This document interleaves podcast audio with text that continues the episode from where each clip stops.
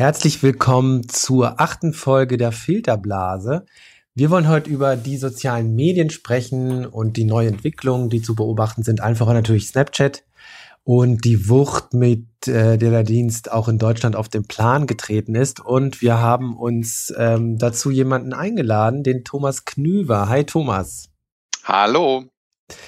Bevor wir einsteigen, Thomas, äh, stell dich doch mal kurz vor. Viele werden dich äh, kennen aus der Branche, aber erzähl trotzdem noch mal kurz was zu dir und was du machst.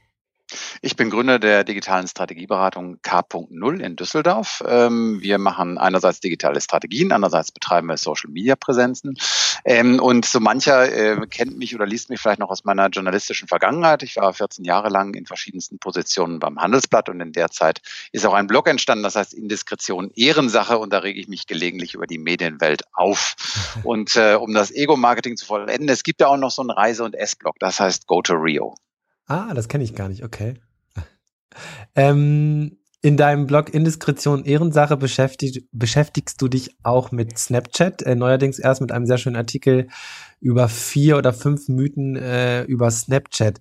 Ähm, seit wann nutzt du denn Snapchat und ähm, wie vor allem?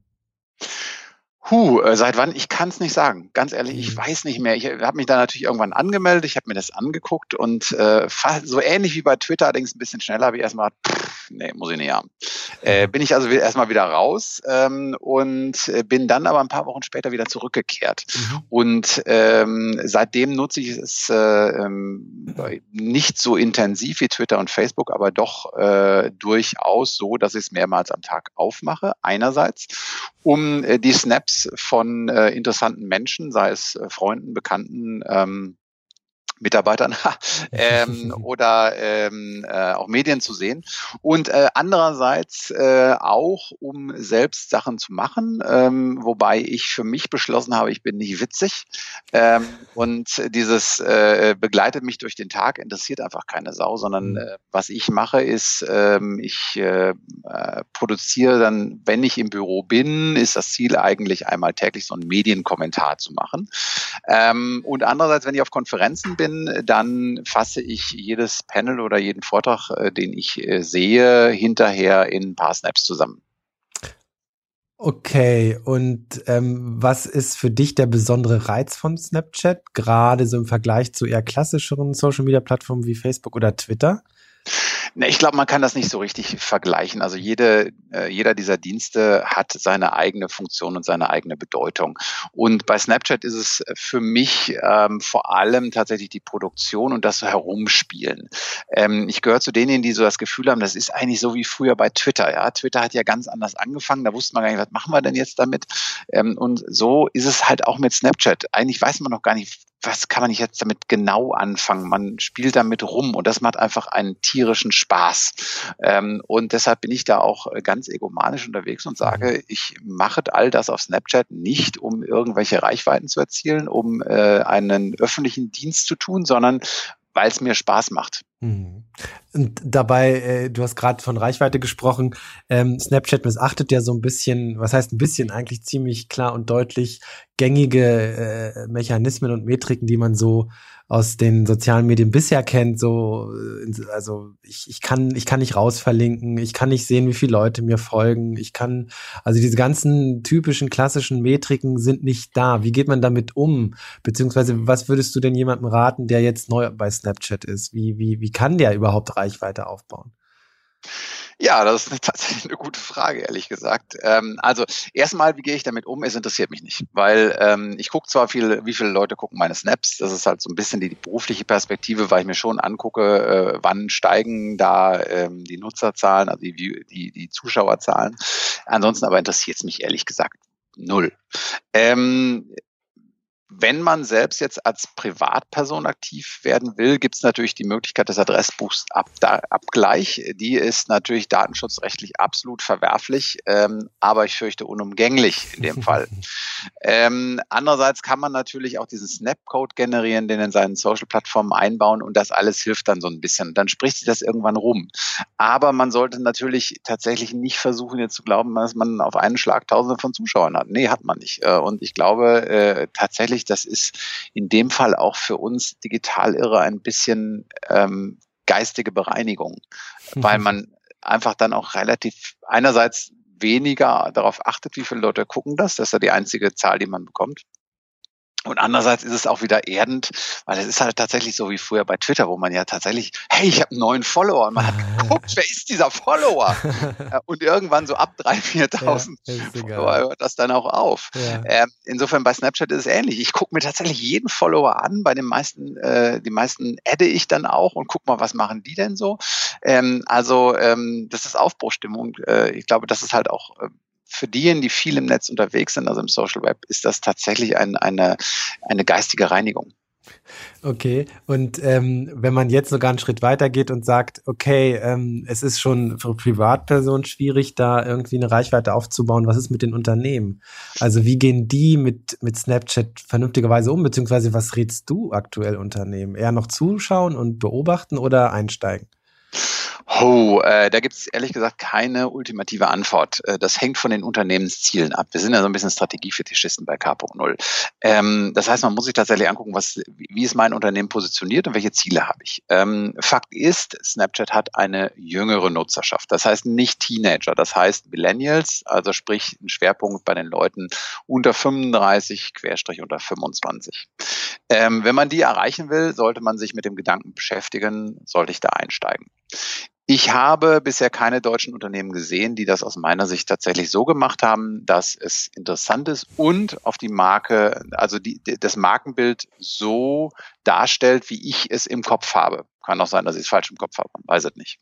Ähm, wenn man sich zum Beispiel Sixt anschaut, das ist ehrlich gesagt Kindergeburtstag. Ich weiß nicht, warum Sixt das so macht. Ich glaube, da lassen sie einfach ein paar Praktikanten los äh, und die dürfen dann einfach machen, was sie wollen. Das zahlt aus meiner Sicht nicht auf die Marke ein. Ähm, aber wenn man jetzt eben dieses Ziel hat, ich will diese Alterszielgruppe erreichen, dann sollte man sich einfach mal überlegen, kann ich denen einen Mehrwert bringen? Und die Antwort ist natürlich vollkommen offen. Was ich ahne, ist, man muss erheblich kreativer sein, wenn man Snapchat ähm, bespielen will, als bei jeder anderen Plattform. Einfach weil die technischen Möglichkeiten, die Snapchat bietet, ähm, Kreativität fördern. Ich muss mich halt damit beschäftigen, welche Sticker sind da, welche Emojis sind da, wie kann ich die einsetzen. Ähm, ich behaupte, wer auf Snapchat richtig was bewegen will, muss Geld reinstecken und muss ganz, ganz viel Kreativität reinstecken. Und gibt es da nicht auch eine gewisse Problematik, weil Unternehmen natürlich äh, in Anspruch haben, äh, eine Kontrolle über, über etwas zu haben und das hat man bei Snapchat äh, naja, also dadurch, dass, dass man kann zwar Snaps verwerfen, man muss sie ja nicht live stellen, wie jetzt bei Facebook Live oder so, aber ähm, der besondere Reiz von Snapchat liegt ja auch in meinen Augen so ein bisschen darin, dass, äh, dass es authentisch wirkt, ja, also dass es glaubwürdig wirkt. Allein auch schon diese schlechte Pixelqualität. Man, man glaubt, man ist halt mittendrin und das nicht, das ist halt nicht gestellt, was man da sieht. Ähm, was glaubst du, wie, wie können sich Unternehmen da nähern, äh, so, so einen Content zu produzieren? Ich halte das ein bisschen für eine Fehlwahrnehmung, ehrlich gesagt. Mhm. Ähm, äh, dieses Thema Haarkontrolle hatten wir alles schon mal. Ja, mhm. also als das Social Web begann, oh, die Unternehmen haben keine Kontrolle mehr. Wenn ich was ins Netz stelle, verbreitet. Die Diskussion haben wir alle schon gehabt. Mhm. Ich glaube, man hat bei Snapchat erstmal mehr Kontrolle über seine Inhalte, weil die eben nicht weiterverbreitet werden können. Mhm. Ähm, und auch, weil die nach 24 Stunden verschwinden und man kann maximal einen, Snap, äh, ne, einen Screenshot machen. Ähm, ich glaube, ähm, dieses, oh, das muss jetzt alles authentisch und so, ähm, nee, ich glaube, das muss es nicht, sondern es ist einfach nur der Glaube, dass das, was größtenteils auf Snapchat passiert, weil es von Privatleuten produziert wird, dass das ist, was ultimativ gewünscht ist. Und da bin ich mir halt nicht sicher. Es mhm. kann auch sein, dass wir was etwas wesentlich weniger Gestelltes, ähm, ähm, dass die Menschen etwas weniger Gestelltes haben wollen, etwas weniger Wackeliges.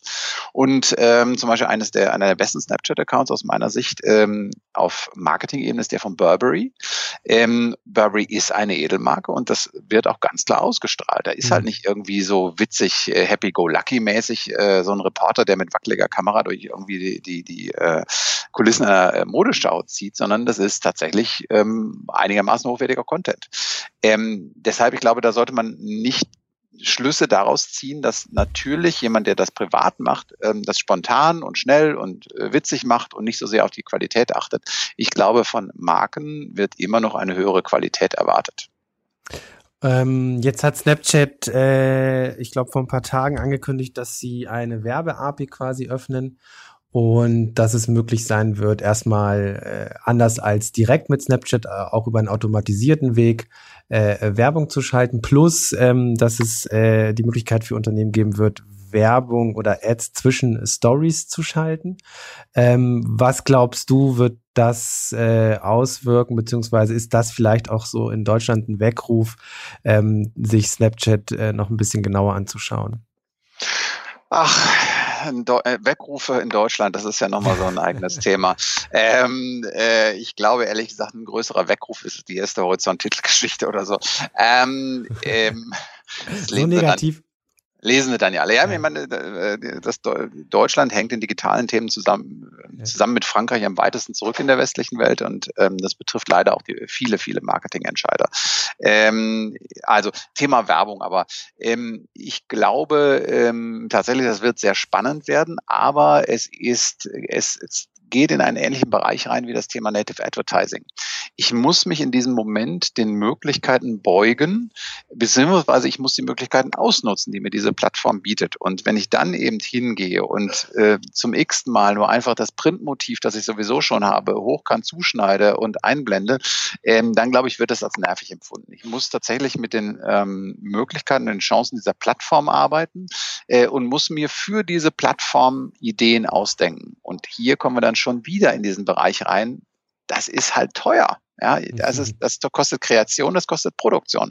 Ähm, und äh, deshalb glaube ich, dass äh, da auch eine ganze Reihe Marken ähm, tatsächlich an diesem Thema scheitern werden, weil sie glauben, es ist nur die 32. Abspielplattform ähm, für meinen äh, TV-Spot.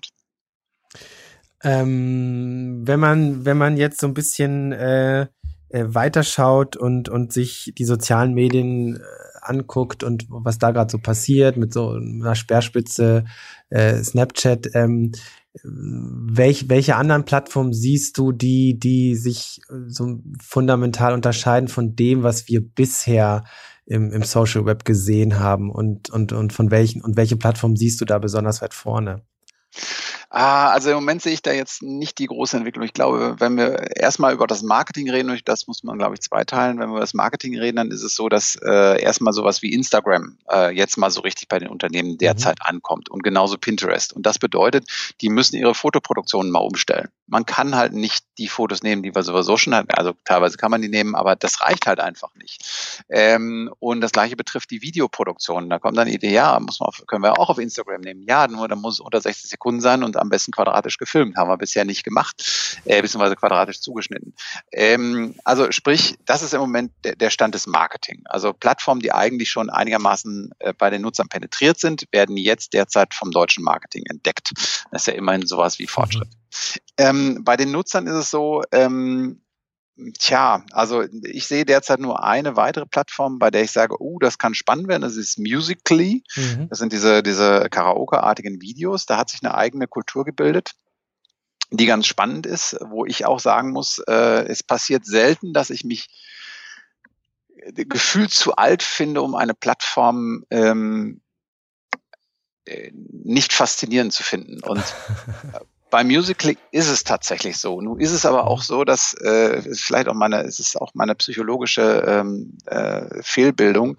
Ähm, ich singe absolut beschissen ähm, und das der, der einzige Mist, den ich auf einer Party nicht mitmache, ähm, Karaoke. ist Karaoke. ähm, und deshalb ist das, ähm, da ist glaube ich mein persönlicher Fremdschämenfaktor mhm. vielleicht auch so. Aber Musical ist eine spannende Sache. Und kennst du Dubsmash? Äh, Dubsmash, gleiche Thema. Äh, sorry, das wäre das, das war jetzt, ich guckte gerade ein wenig nach unten auf mein Handy, weil ich hatte den Namen gerade vergessen. Ja. Genau, Dubsmash ist das andere, was ich sehr spannend finde. Ja. Ähm, also sprich, bedeutet aber eben auch, die, das Thema Musik bekommt eine neue Bedeutung. Ich glaube auch dadurch, dass die Streaming-Plattformen dafür gesorgt haben, dass die Musikindustrie selbst ihre rechte Situation ein bisschen überdenkt und da die Abkommen ein bisschen lockert. Ähm, also ich finde an Dubsmash halt auch so interessant. Musically habe ich mir nicht so genau angeschaut, aber ich weiß natürlich, worum es geht. Am Dubsmash habe ich den die Tage jetzt mal ausprobiert und es gibt's ja auch schon eigentlich länger, ne? Also schon seit letztem Jahr, aber ähm, dass es eigentlich eine Spielerei ist, aber dass wir ja gelernt haben in den letzten zehn Jahren, dass aus Spielereien dann auch echt große Dinge werden können. Ähm, allen voran Facebook ähm, ist, ist ja aus einer Spielerei entstanden der, der großartige äh, Clay Shirky, Professor für Medien an der äh, New York University, hat ja auch mal eben gesa genau gesagt, dass äh, was, worüber wir heute lachen und was wir so klein und witzig finden, das ist eben das nächste große Ding, mhm. weil es lädt zum Spielen ein und dieses Spielen sorgt für Innovation. War ja bei YouTube auch nicht anders. Also als damals YouTube für eine Milliarde von Google gekauft wurde und alle mit dem Kopf geschüttelt haben, äh, und naja, zehn Jahre später äh, äh, wissen wir mehr und sind schlauer. Ähm, was hältst du von, von den Live-Video-Plattformen? Also Facebook Live, Periscope, Meerkat hat ja sein Geschäftsmodell so ein bisschen verändert.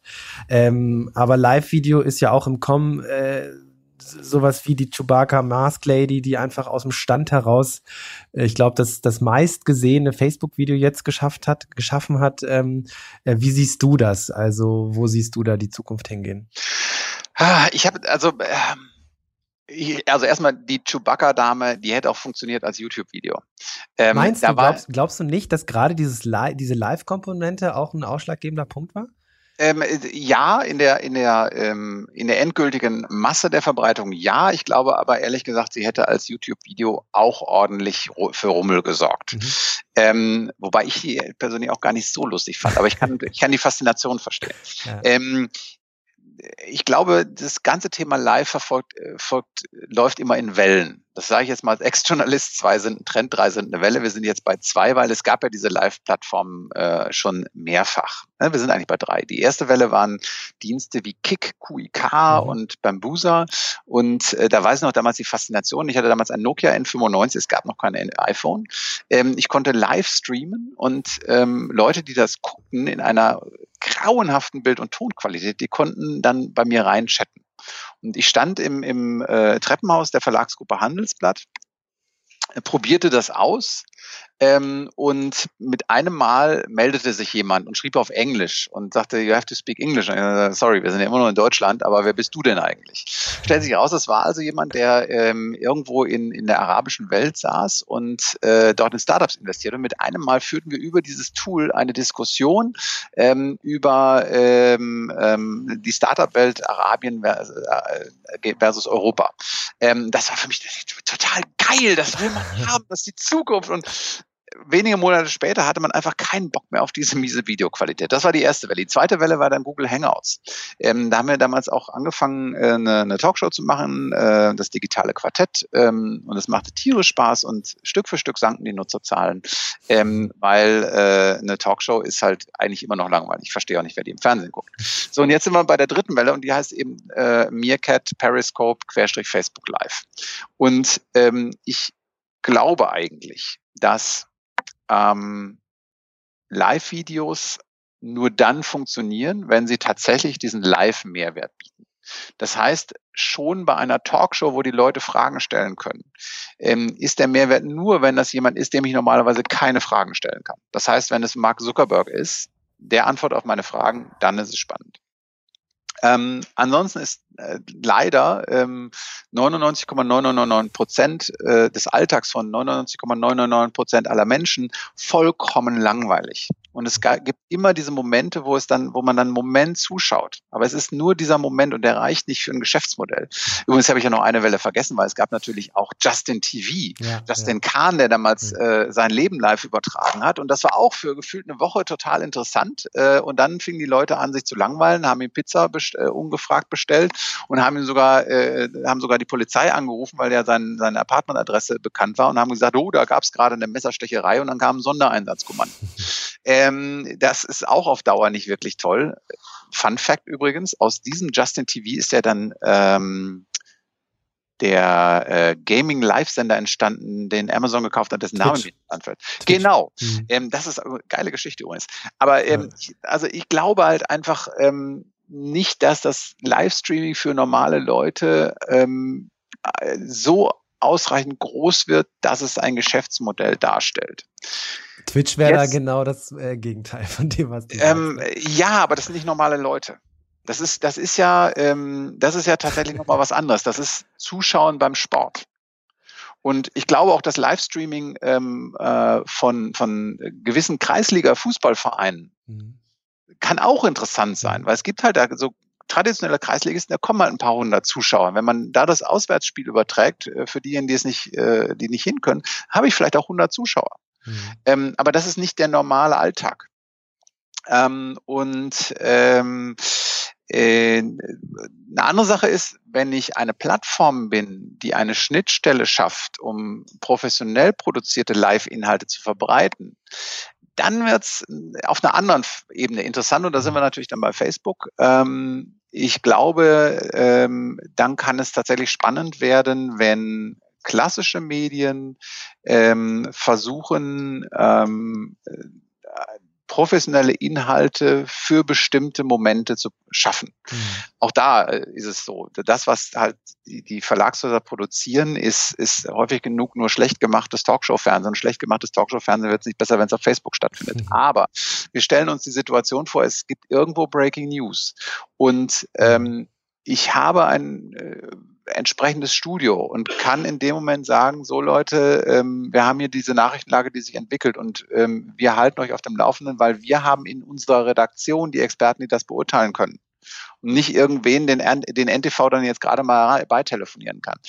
Ähm, dann will ich nicht ausschließen, dass das interessant wird. Also insofern, ich bin da sehr skeptisch und mhm. ähm, äh, Kai Diekmann hat ja mal gesagt, Periscope, das sei die Zukunft des Fernsehens. Mhm. Dann hat er seine Hühner übertragen und jetzt, glaube ich, überträgt er kaum noch was. Also was ich faszinierend finde und spannend ist halt einfach dieser Aspekt jetzt, wenn man so deine Wellen äh, so ein bisschen abarbeitet und jetzt ist es halt so einfach wie nie erstens äh, live zu senden und man hat, man weiß halt, dass man halt auch äh, im Grunde genommen unzählige Rezipienten hat äh, auf der Seite, nämlich die, die, die die Timeline durchgucken und, und das Live-Video halt auch sehen. Und das ist, glaube ich, schon nochmal ein Unterschied zu den, zu den Wellen zuvor, meinst du nicht? Ähm, ja, in einem Punkt. Ich glaube, ähm, wir müssen über das Thema Influencer da reden. Ähm, mhm. Ähm, wenn man sich halt anschaut, auch auf Snapchat zum Beispiel, wenn äh, gab es gerade wieder eine YouTuber-Tour ähm, und wenn man sich halt anschaut, äh, diese kreischenden Teenies, äh, wenn Melina Sophie mit äh, dem Bus einfährt, das ist schon gigantisch. ähm, das sind aber auch keine normalen Menschen. Und diese Influencer, glaube ich, die werden dieses Thema live auch nochmal anders interpretieren und anders zu nutzen wissen. Ähm, das ist aber im Grunde, ähm, ich schaffe mir mein eigenes Star-TV. Mhm. Ähm, das wird, glaube ich, auch bei Sportlern interessant werden. Es kann vielleicht auch interessant sein zu sagen, das, was derzeit auf Snapchat passiert, äh, im Bereich der, ähm, äh, im Bereich des Sports, ähm, wenn ähm, ähm, eine großartige Fußballmannschaft wie der SC Preußen Münster. ähm, Groß, großer äh, Fan, ne? Äh, großer Fan, Dauerkartenbesitzer und so. Kommen Sie auch mal vorbei. Wel welche Liga? Ähm, welche Liga spielen die noch? Dritte, dritte Liga. Ah, also ja, okay. schön, da haben wir auch einen Zuschauerschnitt von ähm, äh, 7.000 bis 8.000. Das ist, äh, das okay. macht Spaß da. Mhm. Äh, anyway, ähm, so und jetzt stellen wir einfach mal vor, wir haben halt einen Fußballclub. Und es ist vollkommen klar, das Spiel wird live übertragen im Fernsehen oder ähm, dritte Liga zum Beispiel, Livestream der dritten Programme. Ähm, aber da ist ja noch mehr. Und ich inszeniere dieses Vorab live. Auch da, das könnte natürlich spannend werden, weil ähm, äh, wenn man Fan ist, ist es ja eine sehr, äh, ein, ein, sehr irrationaler Moment, dass man selbst an einem Spieltag, in dem es um nichts geht, nervös ist. Mhm.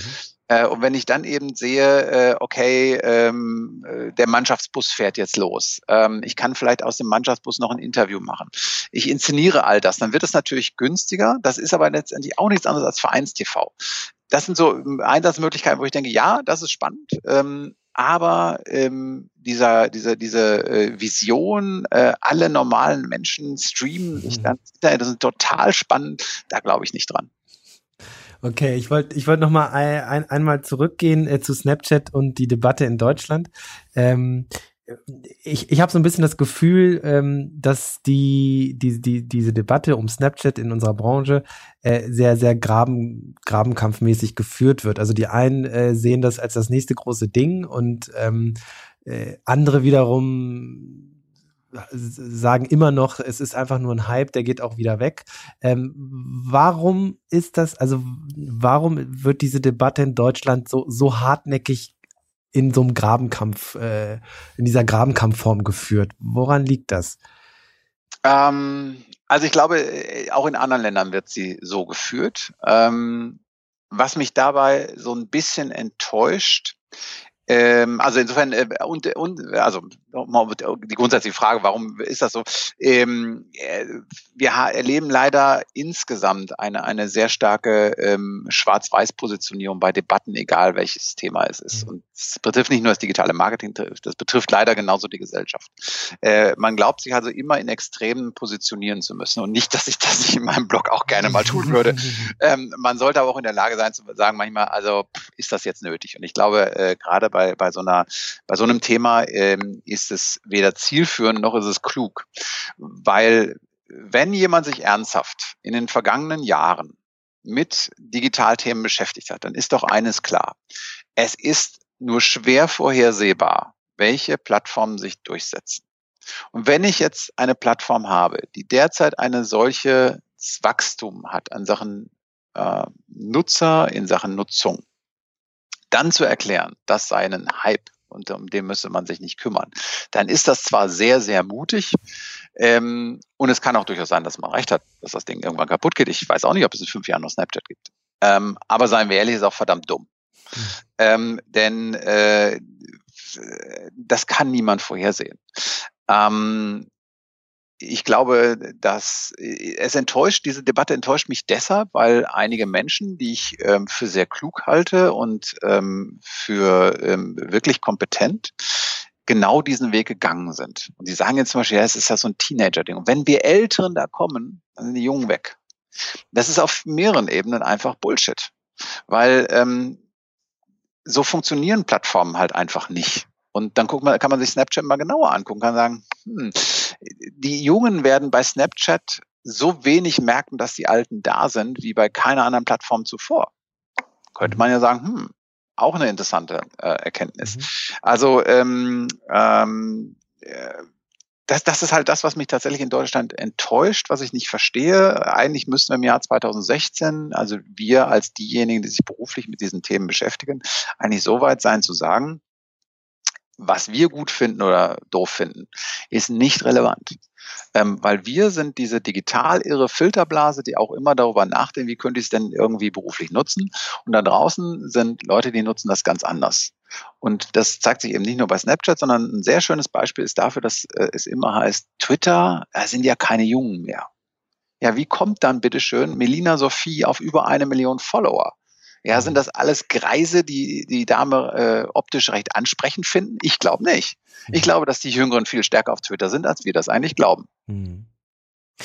Ähm, ich äh, eine Sache dazu, also ich habe, ähm, also um einfach mal nochmal ein Beispiel zu nennen, was ich mit Grabenkampf meine, also letztens sind ja oder vor ein zwei Wochen diese diese diese Nutzerzahlen von Snapchat irgendwie rumgegangen und es, es wurde so viel diskutiert darüber, ob jetzt äh, die äh, die Zahlen, die Nutzerzahlen falsch interpretiert sind oder nicht, ja, ob die, ob Snapchat jetzt äh, doch nur so eine eher jüngere äh, Nutzerschaft hat oder nicht. Und ich habe mir halt gedacht, anyway, ist doch total egal. Also es, es hat ein rasantes Wachstum. Das ist doch eigentlich das, was, was uns alle interessieren sollte und nicht, ob jetzt diese Nutzerzahlen richtig ausgelegt sind oder nicht. Also das war für mich so ein Moment, wo ich gedacht habe, es ist, es ist so typisch. Ne? Aber gerade an Snapchat, finde ich, ist es nochmal extrem in Deutschland entzünden sich die Geister. Äh, ja und nein, weil ähm, einerseits hast du vollkommen recht. Ähm, eine Plattform, die solches Wachstum hat, die kann dieses Wachstum nicht allein zum Beispiel nur aus Teenagern ziehen, weil so viel haben wir davon nicht. Erst recht nicht äh, in Westeuropa, USA sieht ein bisschen anders aus. Aber gleichzeitig natürlich muss man diese Zahlen entsprechend interpretieren, um äh, eben zu versuchen, einen Sinn zu erzeugen und ähm, ähm, wenn man die Zukunft antizipieren will und sich fragen will für sich selbst, was glaubt man, wie das so weitergeht, dann ist diese Interpretation, glaube ich, schon wichtig. Du hast aber natürlich vollkommen recht, dass sie ähm, teilweise mit einer, eine, mit einer mit einer Wut geführt wird und auch einer einer ähm, äh, inhärenten Abneigung gegenüber Snapchat, bei der ich mich schon frage, äh, ob da möglicherweise einige wirklich tolle ähm, Influencer, Digitalmarketer ähm, das Alter erreicht haben, indem sie sagen, ich habe jetzt auch keinen Bock mehr, was Neues zu lernen. Das kann natürlich sein. Ähm, abschließend äh, äh, noch mal ein bisschen in die Zukunft geblickt. Das haben wir ja gerade schon die ganze Zeit so ein bisschen gemacht. Ähm, wir haben Snapchat äh, mit einem rasanten Wachstum, was was so von der Mechanik her komplett anders funktioniert als das, was wir von, von Facebook oder Twitter gewöhnt sind. Wir haben so, so, so, so, also diese Live-Videogeschichten, wir haben Spielereien aus unserer Sicht vielleicht wie Musically oder Dubsmash, aber gerade so Musically hat da auch mittlerweile enorme Nutzerschaft. Was glaubst du, auch wenn es natürlich extrem schwierig ist, in die Zukunft zu gucken, was uns die Vergangenheit ja auch gezeigt hat, aber äh, was glaubst du, was, äh, was in, in ein paar Jahren äh, im, im Social Web passieren wird? Wer wird sich durchsetzen und welche Rolle wird, wird Facebook dabei einnehmen, die ja nach wie vor natürlich Platzhirsch sind? Ja, jetzt fangen, kommen wir aber in den Bereich der Visionen und ja, wilden Spekulationen. ähm, puh. Ähm, das vorherzusagen ist fast natürlich fast unmöglich. Ähm, also ich versuche es mal so. Ähm, aktueller Stand ist der, ähm, dass das Leben und Arbeiten im Social Web viel einfacher wäre, gäbe es Facebook nicht. Facebook das ist. Das ist meine These, da bin ich mal gespannt. Naja, genau. Ähm, äh, Facebook, warum? Weil wegen des gefilterten äh, Newsfeeds. Mhm. Ähm, es ist der einzige Dienst, der einfach so groß geworden ist und nicht, dieser Algorithmus funktioniert. Ähm, er ist das richtige Instrument. Es ist gut, dass es ihn gibt. Ähm, aber er ist halt das, ähm, was Facebook von allen anderen Plattformen unterscheidet. Und zwar sowohl für den Privatnutzer, der halt einfach nicht alles sieht, was seine Kontakte posten. Das würde er auch gar nicht schaffen, alles. Ähm, als auch für diejenigen, die beruflich mit diesem Dienst arbeiten. Was Facebook aber zeigt, ist, wenn ein Dienst so groß wird, wie Social Web Dienste heute werden können, dann kommt man irgendwann nicht darum herum, einen solchen Algorithmus einzubauen. Und deshalb ist es halt absehbar, dass Instagram das tun wird. Mhm. Mhm. Bei Twitter haben wir so eine, so eine äh, lauwarme Lösung. Ähm, das ist nämlich dieses, während du weg warst. Ähm, wo ich am Anfang dachte, puh, also ähm, ich würde Twitter äh, aufgrund seiner Historie auch nicht raten, einen kompletten Algorithmus einzubauen. Ich war skeptisch bei diesem, während du weg warst. Es begann ganz, ganz schrecklich. Da habe ich Sachen von Leuten gesehen, denen ich zwar theoretisch follow, äh, aber die ich einfach vergessen habe und die auch nicht interessant sind. Es gibt Gründe, warum ich sie vergessen habe. Ähm, so, und das hat sich jetzt gebessert, definitiv. Ähm, das heißt, ich glaube, dass wir mehr Dienste sehen werden, die äh, die Informationen algorithmisiert aufbereiten werden. Mhm. Ähm, ich glaube auch, dass wir äh, in den nächsten fünf Jahren nicht um Facebook herumkommen werden. Ich wage keine Prognosen, die weitergehen. Mhm. Ähm, Facebook ist weiterhin the big one. Ähm, ich glaube aber auch, dass wir ähm, jetzt gerade in einer Innovationsruhephase uns befinden. Ähm, es kommt derzeit nichts revolutionär Neues mehr. Das mhm. wird sich aber, ich sage mal, auf dem Zeithorizont von fünf Jahren ändern, und zwar ähm, einerseits durch das Thema künstliche Intelligenz, ähm, Thema Bots, das heißt also viel stärker Dienste, die antizipieren, was ich tun will und die ich intuitiv steuern kann. Mhm. Thema Sprachsteuerung wird da auch eine ganz wichtige Funktion übernehmen. Ähm, das wird das Social Web nochmal maßgeblich verändern, weil wir ähm, Funktionen steuern werden, ähm, die wir bisher vielleicht nicht nutzen, weil wir jedes Mal irgendwo eine Tastatur brauchen. Mhm. Ähm, und die, in dem Moment, in dem wir ähm, entsprechende ähm, künstliche Intelligenzdienste haben, die mit offenen Schnittstellen äh, gegen Geld oder ohne Geld ähm, bei eine offene Schnittstelle gegen Geld geht, glaube ich gar nicht. Also äh, Schnittstellen, die, die, die für andere Dienste nutzbar sind, ja. arbeiten. In dem Moment, glaube ich, werden wir eine neue Innovationswelle bekommen. Ähm, und das wird sich auch auf das Thema ähm, ähm, Mobile auswirken, wobei ich Mobile nicht allein beschränke auf das Thema Handy, sondern wir werden ähm, ähm, Dinge an unseren Körpern haben, die äh, all das, was beim Social Web interessant ist, also das, der menschliche Kontakt, die Kommunikation, das persönliche Treffen, ähm, uns auf andere Weise nahebringen werden. Da ist die Apple Watch ähm, nur ein erster Vorbote. Ich glaube nicht, dass wir das Endgerät haben werden außerhalb des Handys, das Handy werden wir auch weiter mithaben, ähm, dass das ähm, ähm, äh, dass das bewirken wird, sondern wird jeder seine eigenen Sachen haben. Und da gibt es einen Punkt, ähm, und den hat Richard Gutjahr, den ich sehr schätze, Blogger, äh, Journalist beim Bayerischen Rundfunk aufgebracht und seitdem grübel ich da sehr stark drüber nach. Mhm. Das ist das Thema Hören. Ähm, ich glaube, bevor wir irgendwie sowas haben wie eine neue Google Glass, werden wir ähm, im Bereich der Bluetooth-Kopfhörer ähm, eine, ähm, ähm, eine Augmented He Reality bekommen. äh, einfach dadurch, dass wir Informationen angesagt bekommen und darauf mit unserer Stimme reagieren.